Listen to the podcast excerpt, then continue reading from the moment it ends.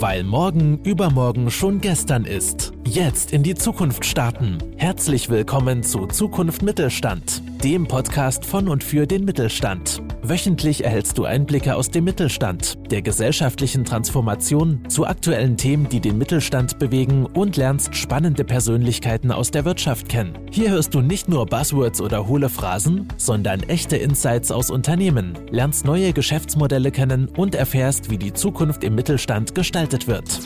Die heutige Folge wird realisiert durch Inno99, dem Netzwerk, das gemeinsam mit dem Mittelstand Lösungen und Wege für eine erfolgreiche Zukunft erarbeitet. Und jetzt viel Spaß mit der aktuellen Folge des Mittelstandspodcasts.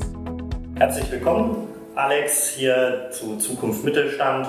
Alex für, die, für dich draußen ist Mitgründer von Otto Wilde. Das kennst du vielleicht, passt auch gut momentan zur Jahreszeit. Grillen. Du hast im Prinzip den Hobby zum Beruf gemacht und äh, ja, eine neue Ära des Grillens auch eingeleitet. Erzähl uns doch mal so ein bisschen was über dich, deine Person. Wie kam es dazu? Was ist dein Background? Ja, sehr gerne. Erstmal vielen herzlichen Dank, dass ich, dass ich hier sein darf bei euch an diesem schönen äh, warmen Tag bei bestem äh, Grillwetter, könnte man sagen. Ähm, ja, also was gibt's äh, zu mir zu erzählen? Also ich bin ähm, aus, vom Hause aus äh, BWLer, ähm, habe an der WHU studiert, dann noch eine Station im Ausland gemacht ähm, und habe mich dann quasi nach direkt, nach, direkt nach dem Studium eigentlich äh, für die erste Gründung entschieden. Ähm, einfach weil mir dieses Unternehmerische und äh, dieser Drive zur Selbstständigkeit, äh, der war bei mir äh, von, äh, von, von Anfang an da und gegeben und ähm, ja, ich hatte, hatte da große Lust drauf und bin dann sozusagen direkt äh, mit aller Naivität, die es irgendwie gibt, ins kalte Wasser gesprungen. Ja, und zwar am Anfang auch sehr kalt und das Schwimmen war schwer. Also mit der ersten Gründung Springlane, ähm, vielleicht für, für, für manche ein Begriff, sitzt in Düsseldorf, äh, auch noch aktiv, macht der Marius Fritsche, mein,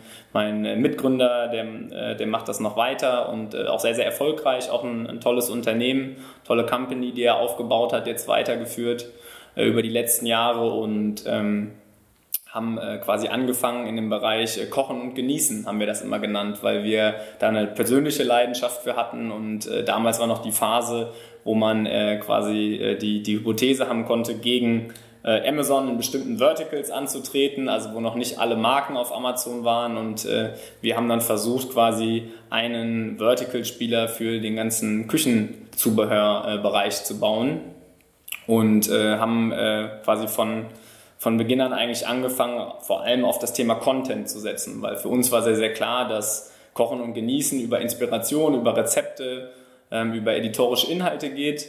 Und ähm, da haben wir äh, von Anfang an eigentlich mit angefangen, ähm, ein Online-Magazin zu bauen und äh, quasi äh, Springen von Anfang an dann mehr oder weniger zu einem Shoppable Magazine, wie man das so nennen würde, ähm, äh, zu bauen was äh, initial von der Content-Seite her super geklappt hat. Also wir haben sehr, sehr viele äh, Visits äh, gekriegt. Also in der Spitze waren das dann über 12 Millionen Uniques im Monat, waren wir eine der Top-Food-Seiten nach Chefkoch und Lecker äh, in, in Deutschland ähm, und ähm, hatten am Anfang aber das, ich sag mal, oder nicht das Problem, aber wir haben ähm, ja Fremdmarken verkauft. Also das äh, klassisch Fissler Zwilling WMF äh, äh, Vitamix und ähm, diese Marken waren damals noch nicht auf Amazon.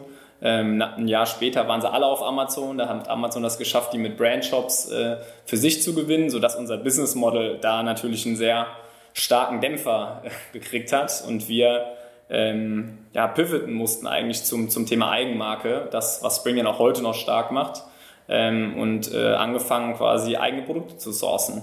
Und da habe ich so zum ersten Mal meine, meine äh, Liebe für dieses Thema Produktentwicklung, Markengenerierung äh, entdeckt und äh, aber auch gleichzeitig gelernt, wie man eben mit editorischen Inhalten, Rezepten, Inspiration Produkte online gut vermarktet, nämlich nicht über den Preis, ja, sondern über einen Kundenmehrwert und äh, über, über Inspiration. Und das alles haben wir dann, dann mitgenommen. Ähm, also ich hatte Springen auch schon mit dem Nils Wilde gegründet, also der war von Anfang an auch da mit dabei.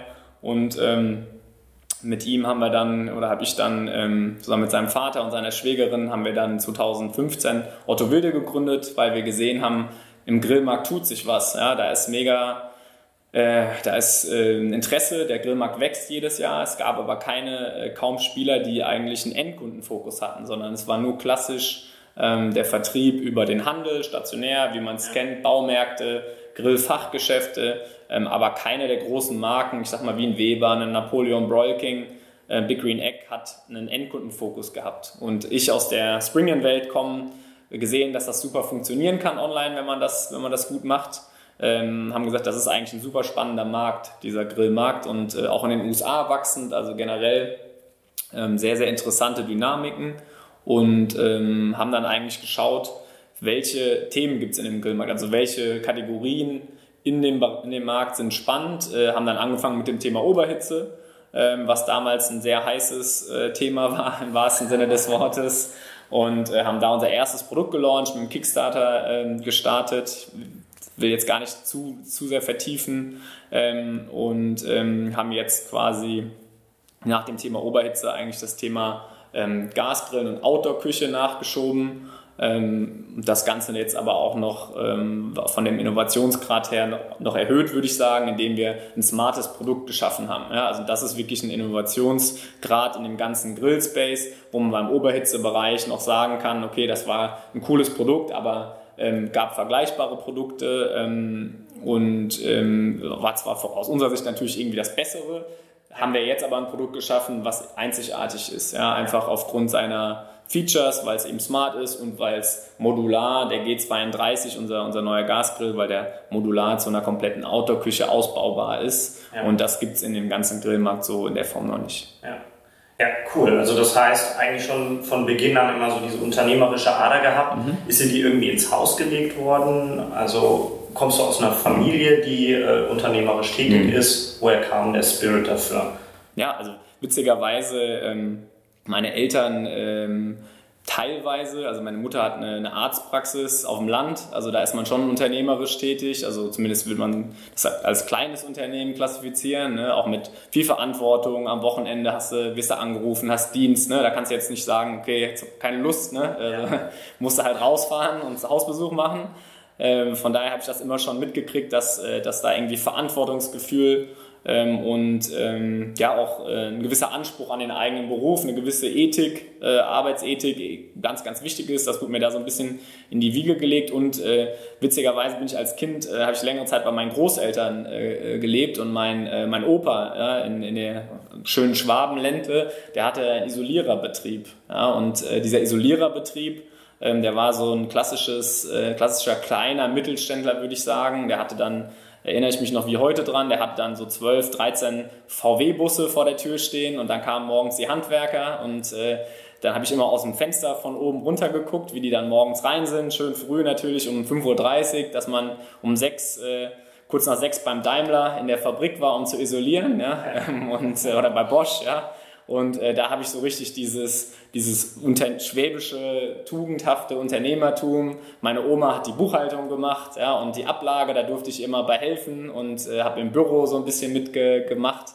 Und äh, da habe ich das quasi so das erste Mal live miterlebt, was das eigentlich, wie sich das anfühlt. Ja, hört sich also ich kann das gar nicht jetzt so beschreiben, ich habe jetzt das gelernt oder das gelernt, aber das Gefühl, ja, wie ist das, da äh, diesen Prozess zu sehen, diesen Arbeitsrhythmus mit Mitarbeitern, was, was läuft da ab? Das äh, Business sozusagen ist auch Gesprächsthema beim Essen, ja, und äh, wenn man die Schwaben kennt, ja, die sind da ernst, ja, das äh, Geschäft ist schon, schon ein ernstes Thema und ähm, ja, da, da habe ich das, da habe ich äh, viel gelernt, ja, und habe das so ein bisschen für mich wahrscheinlich entdeckt und mitgenommen.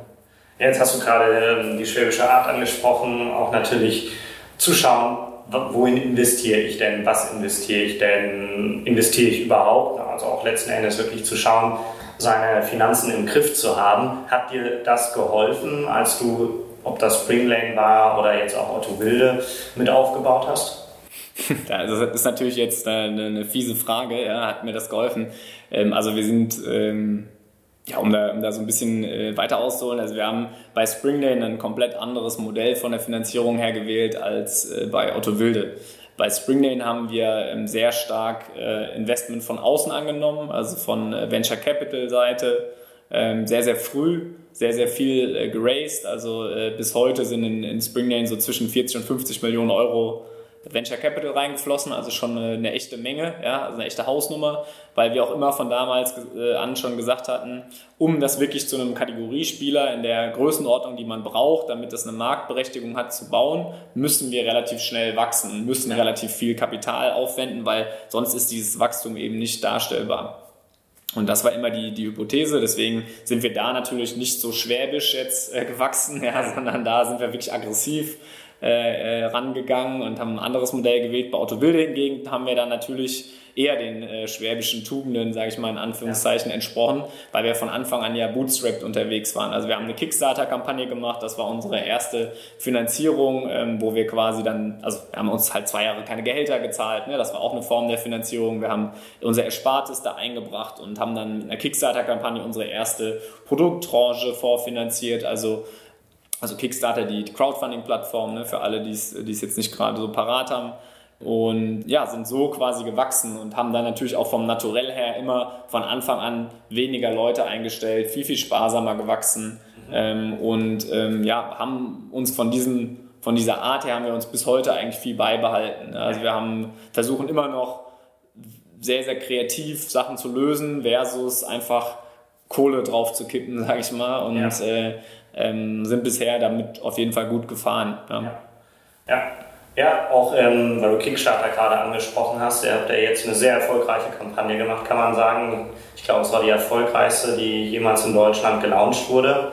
Ähm, was man dabei aber, glaube ich, nicht vergessen darf, das ist ja kein Geld, was euch direkt zur Verfügung steht, sondern im Prinzip finanziert ihr damit eure Produktion vor.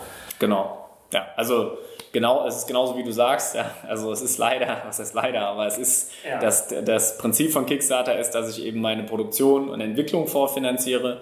Ähm, und genau das, das haben wir damit gemacht.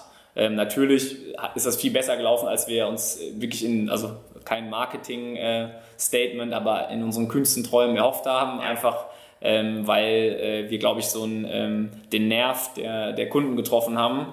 Ähm, und ähm, ja, dass uns äh, quasi, also wir haben viereinhalb Millionen für, als Information, wir haben viereinhalb Millionen eingesammelt in 30 Tagen, haben damit quasi das erfolgreichste deutsche Projekt aller Zeiten äh, gestellt. Das zweiterfolgreichste war irgendwie 2013 3,1 Millionen, also doch auch deutlich, fast bei 50, mit 50 Prozent übertroffen.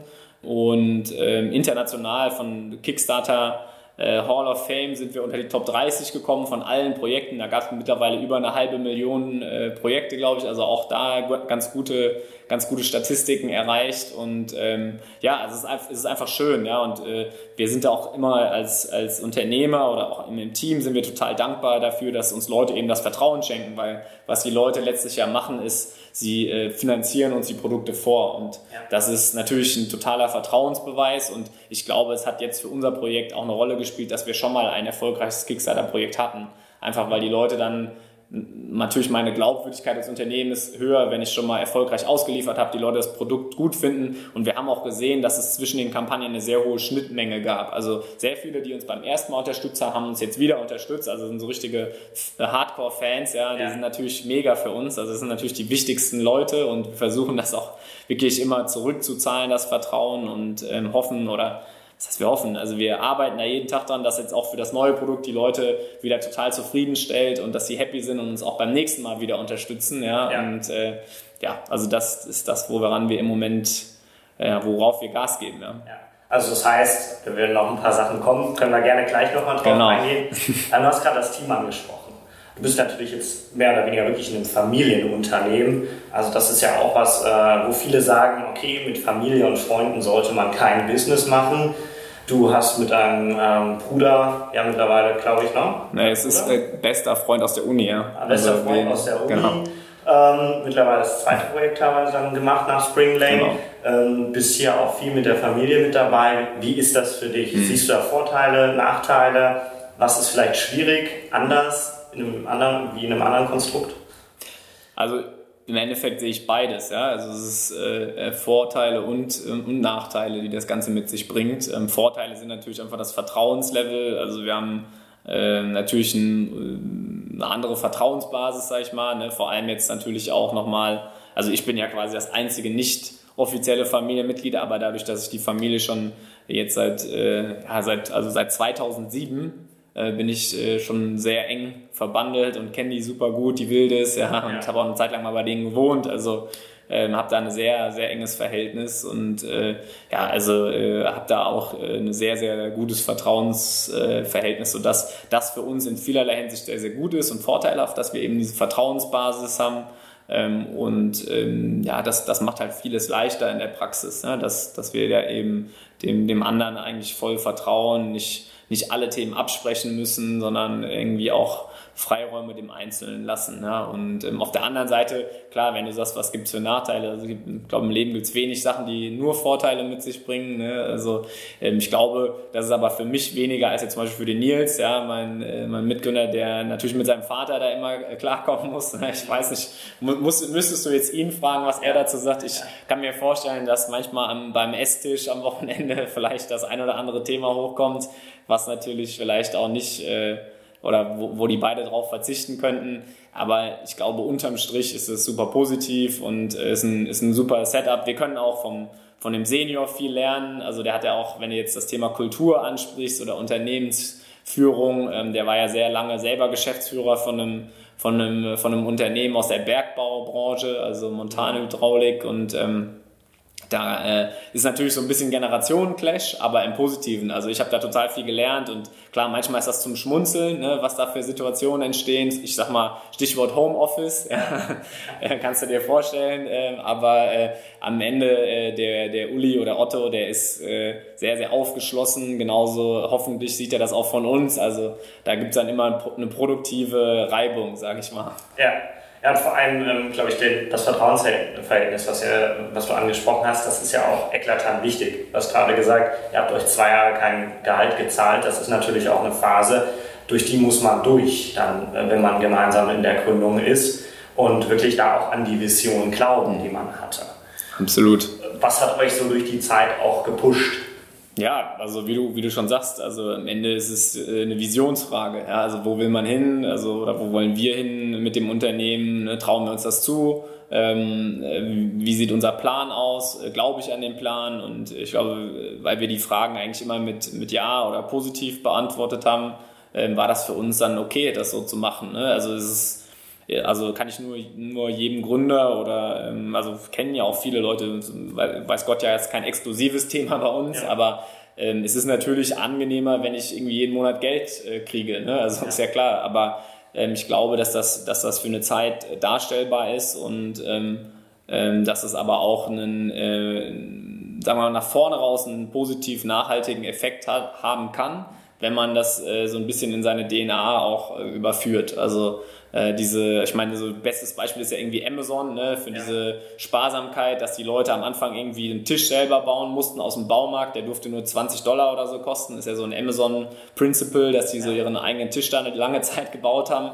Und ähm, so ähnlich ist es bei uns auch gewesen. Ja? Also wir haben wirklich äh, ja, also wir sind, haben das schon in unserer DNA, da irgendwie immer die günstigere Möglichkeit zu suchen, was jetzt irgendwie einfach so, so Kosten angeht, die man, die man nicht braucht, ne? wo wir halt irgendwie nicht, nicht gespart haben oder noch nie gespart haben, ist auf der Produktseite. Also da versuchen wir halt immer für die Kunden das tollste und beste Produkt zu bauen, was halt irgendwie noch äh, vertretbar ist, ja ähm, und ähm, versuchen lieber unser unsere erspartes Geld auf den Kundennutzen zu bauen, weil das ist letztlich auch, glaube ich, der, der USP, den wir auch immer schon gesehen haben, wenn du fragst, was treibt uns an äh, oder was hat uns auch durch diese Phase gebracht, war das eigentlich immer das positive Kundenfeedback. Also weil die Kunden eigentlich von Anfang an haben wir es geschafft, so eine Community aufzubauen und das ist für uns auch mega, also hört sich dann vielleicht so, so ein bisschen äh, romantisch an, aber am Ende, wo, wovon lebst du als Gründer? Natürlich auch vom positiven Feedback. Ne? Und es gibt ja keinen, der dir das gibt, außer deine Kunden. Ne? Ja. Also äh, du hast ja keinen über dir keinen Chef, der dann sagt, hast toll gemacht, sondern das sind halt die Kunden, die sagen, ey, dein Produkt ist geil oder ihr macht geile Events oder wir kommen super gerne zu euch. Ihr seid so ein herzliches, nettes Unternehmen. Damit unterscheidet ihr euch echt so von den anderen, ich sag mal,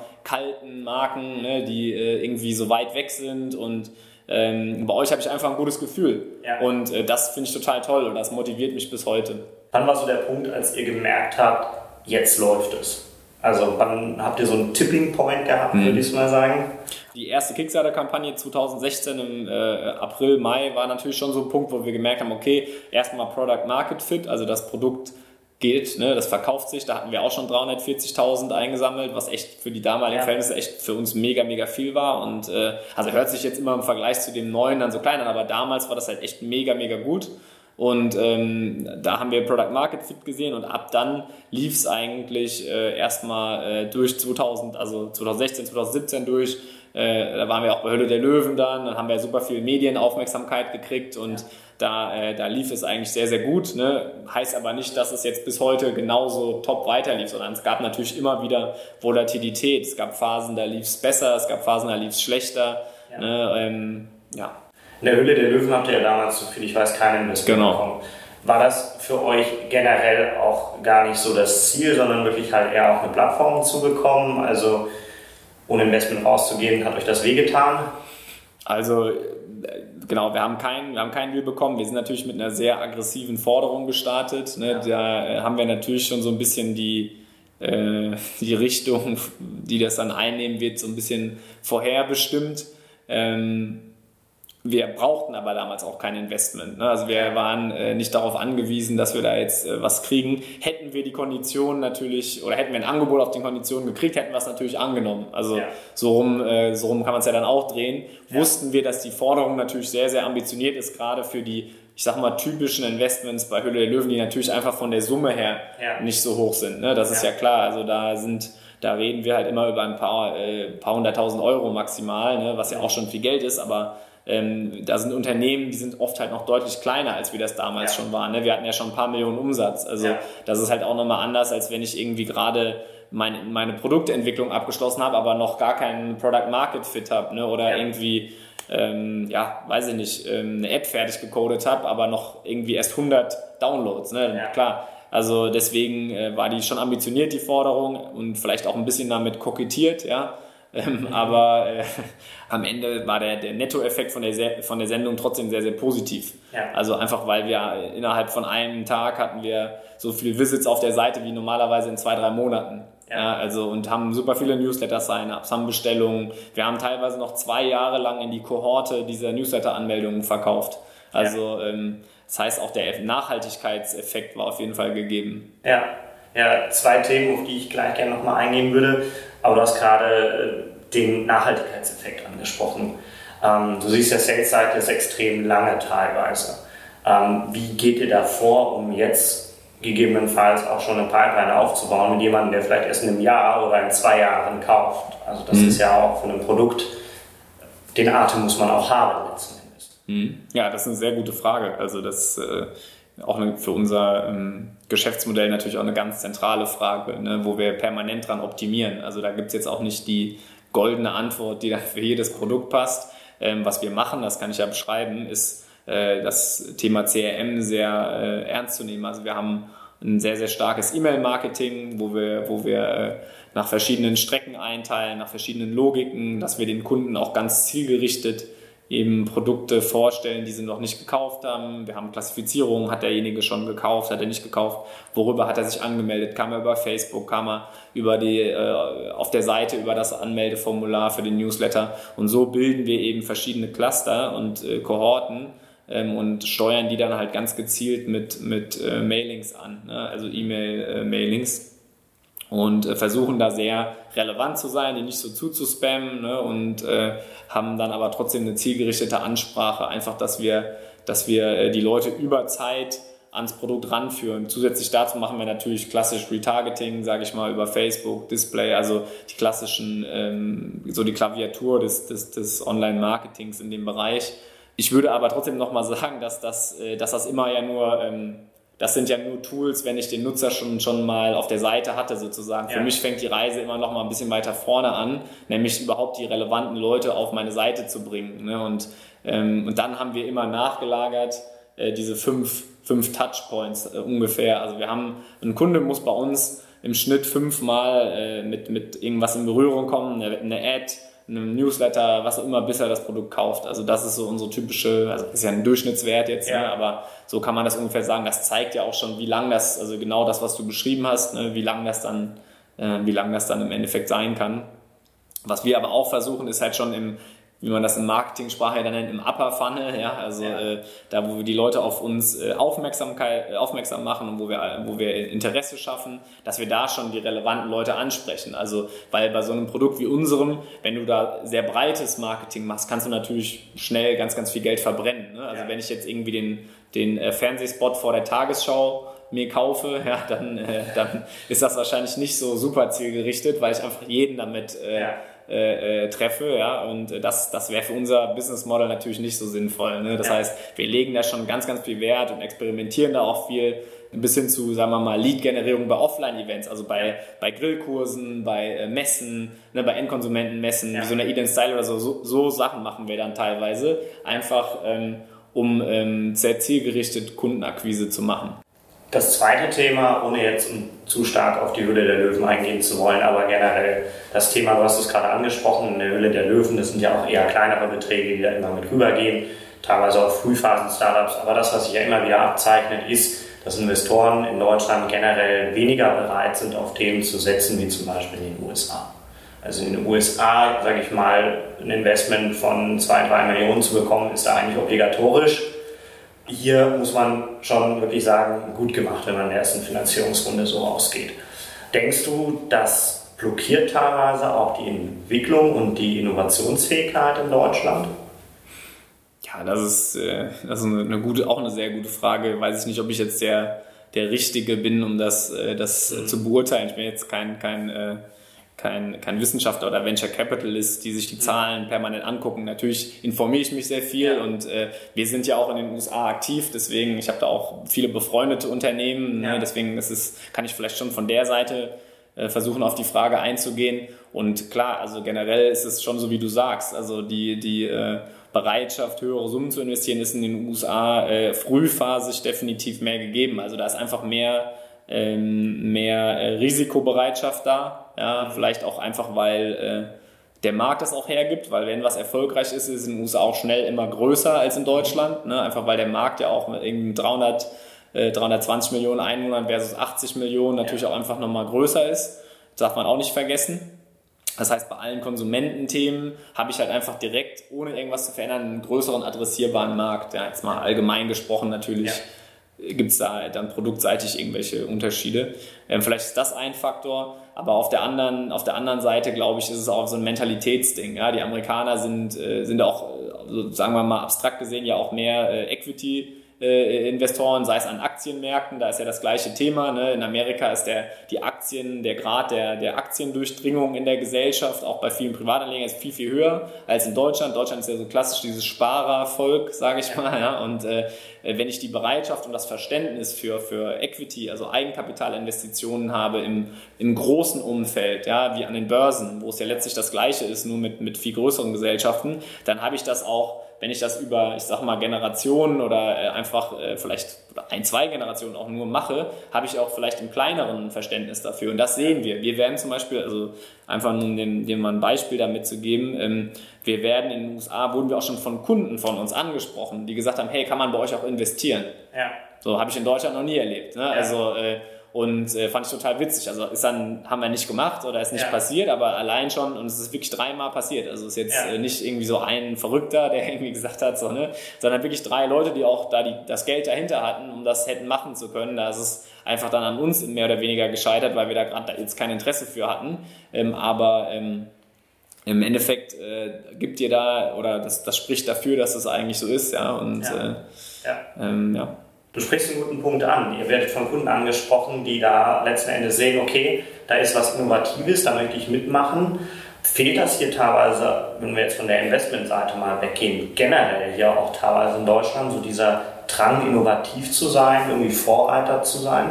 Würde ich differenziert beantworten, weil also gerade jetzt mit Kickstarter haben wir eigentlich eine mega äh, Plattform äh, für Kundeninput. Also wir versuchen auch immer kundenzentriert zu entwickeln ja. und das ist neben der Vorfinanzierung ist das für uns das eigentlich der zweite Hauptpunkt für Kickstarter, weil ich einfach während der Produktentwicklungsphase nochmal Input von den Kunden kriege. Und ja. jetzt für die letzte Kickstarter-Kampagne, also da kann ich auch nur ein Riesenlob quasi an alle Kunden äh, oder alle Unterstützer auf Kickstarter rausgeben. Wir haben so viel Produktideen und Input gekriegt, das ist echt irre. Also wir hatten teilweise äh, äh, Probleme, das zu clustern und nachzuhalten, einfach weil wir so viel, wir wurden überflutet von Kommentaren und Ideen. Ne? Also ja. es ist so weit gegangen, dass manche Unterstützer uns PowerPoint-Präsentationen mit Ideen geschickt haben. Also es ist wirklich völlig verrückt und das waren hauptsächlich Deutsche dieses Mal bei der Kampagne. Also äh, nur, kann ich nur sagen, mega, mega krass. Also echt. Ähm, äh, ähm, hat uns mal wieder äh, echt aus dem, aus dem Wasser geschossen sozusagen. Ja. Ne? Also wirklich, äh, wirklich krass. Und von daher auf dieser Ebene würde ich sagen, nein. Also auf dieser Ebene sehe ich es in Deutschland schon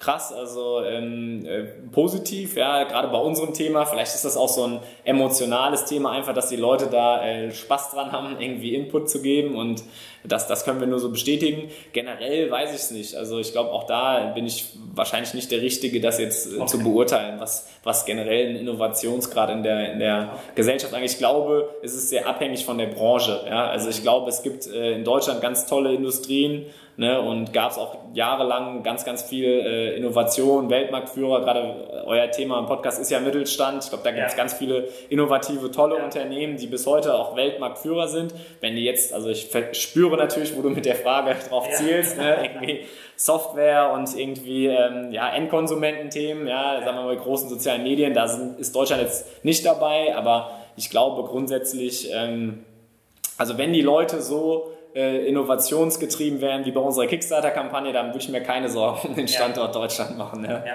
Aber ich glaube, einen guten Punkt, den du hierbei ansprichst, ist eben die Kundenzentrierung.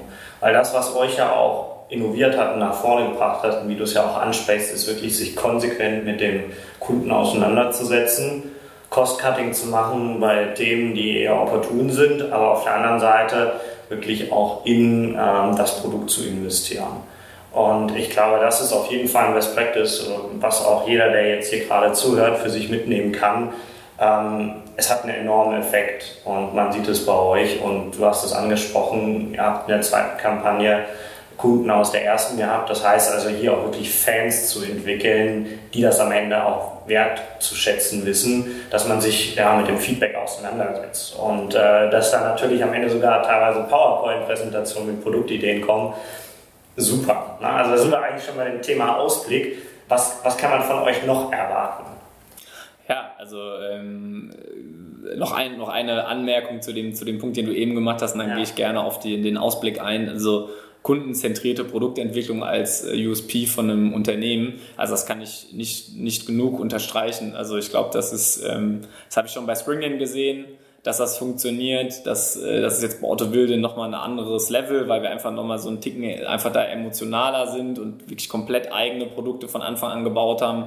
Ähm, und ähm, ich glaube, äh, am Ende äh, kann, kannst du das eigentlich fast auf jedes Business Model übertragen, weil eigentlich jeder ja Kunden irgendwo hat. Ne? Wenn es eine B2B-Firma ist, dann hat sie halt äh, Businesskunden. Ne? Aber dieses dieses Thema, das also wirklich, ich kann, das ist auch eines meiner größten Learnings aus der aus der Otto Wilde äh, Geschichte sozusagen, ähm, dass, dass wir äh, da einfach den, den Wert drauf gelegt haben. Ja. Und äh, das, das ist auch das, was uns, glaube ich, und jetzt komme ich zum Ausblick, auch nach vorne raus gut machen wird. Oder wenn Leute mich fragen, so, warum glaubst du, dass ihr auch das nächste Produkt, was kommt, dass das auch ein Erfolg sein wird? Ja, wo, woher weißt du das? Sag ich, ja gut, wissen tue ich natürlich nicht, ne? aber ich, ich glaube halt daran, weil uns die Vergangenheit irgendwo ein Stück weit recht gibt, weil wir einfach ähm, einen Prozessor haben bei uns, wie wir Kundenfeedback auswerten. Wir versuchen überall unser Ohr am Markt zu haben, sei es in Foren, in Facebook-Gruppen, äh, weiß ich nicht. Selbst auf Amazon lesen wir uns Produkt, Produktreviews durch und versuchen daraus unsere Schlüsse zu ziehen. Ja? Wir versuchen alles, was es irgendwie im Netz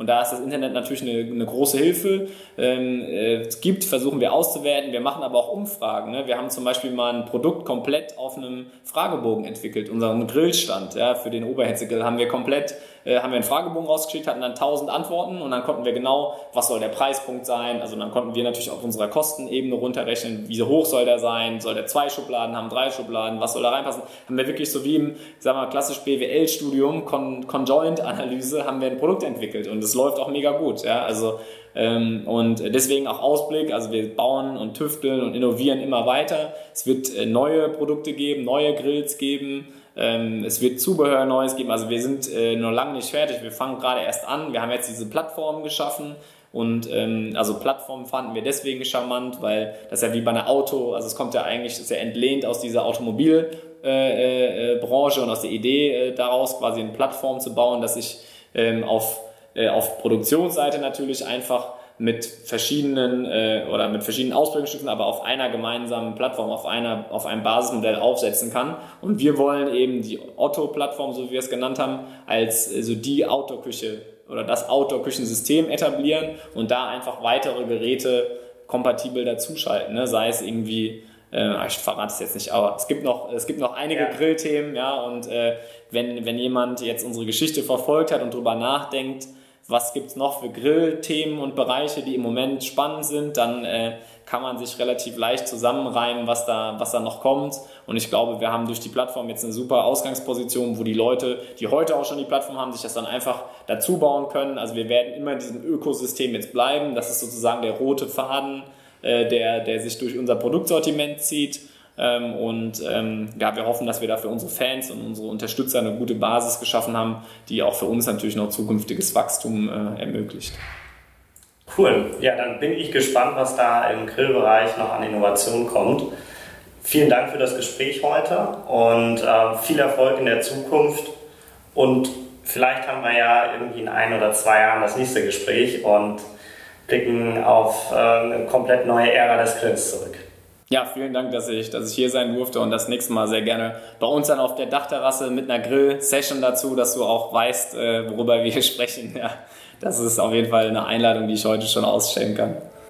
Vielen Dank, dass du auch heute wieder mit dabei warst. Wir hoffen, dass du eine gute Zeit hattest und wieder viele neue spannende Impulse für dich und deine Zukunft gewinnen konntest. Abonniere jetzt den Mittelstandspodcast. Hinterlasse uns eine kurze Bewertung und empfehle den Podcast deinen Freunden, Bekannten und Kollegen. Aber schalte vor allem auch nächste Woche wieder ein zu einer neuen Folge von Zukunft Mittelstand, dem Podcast von und für den Mittelstand.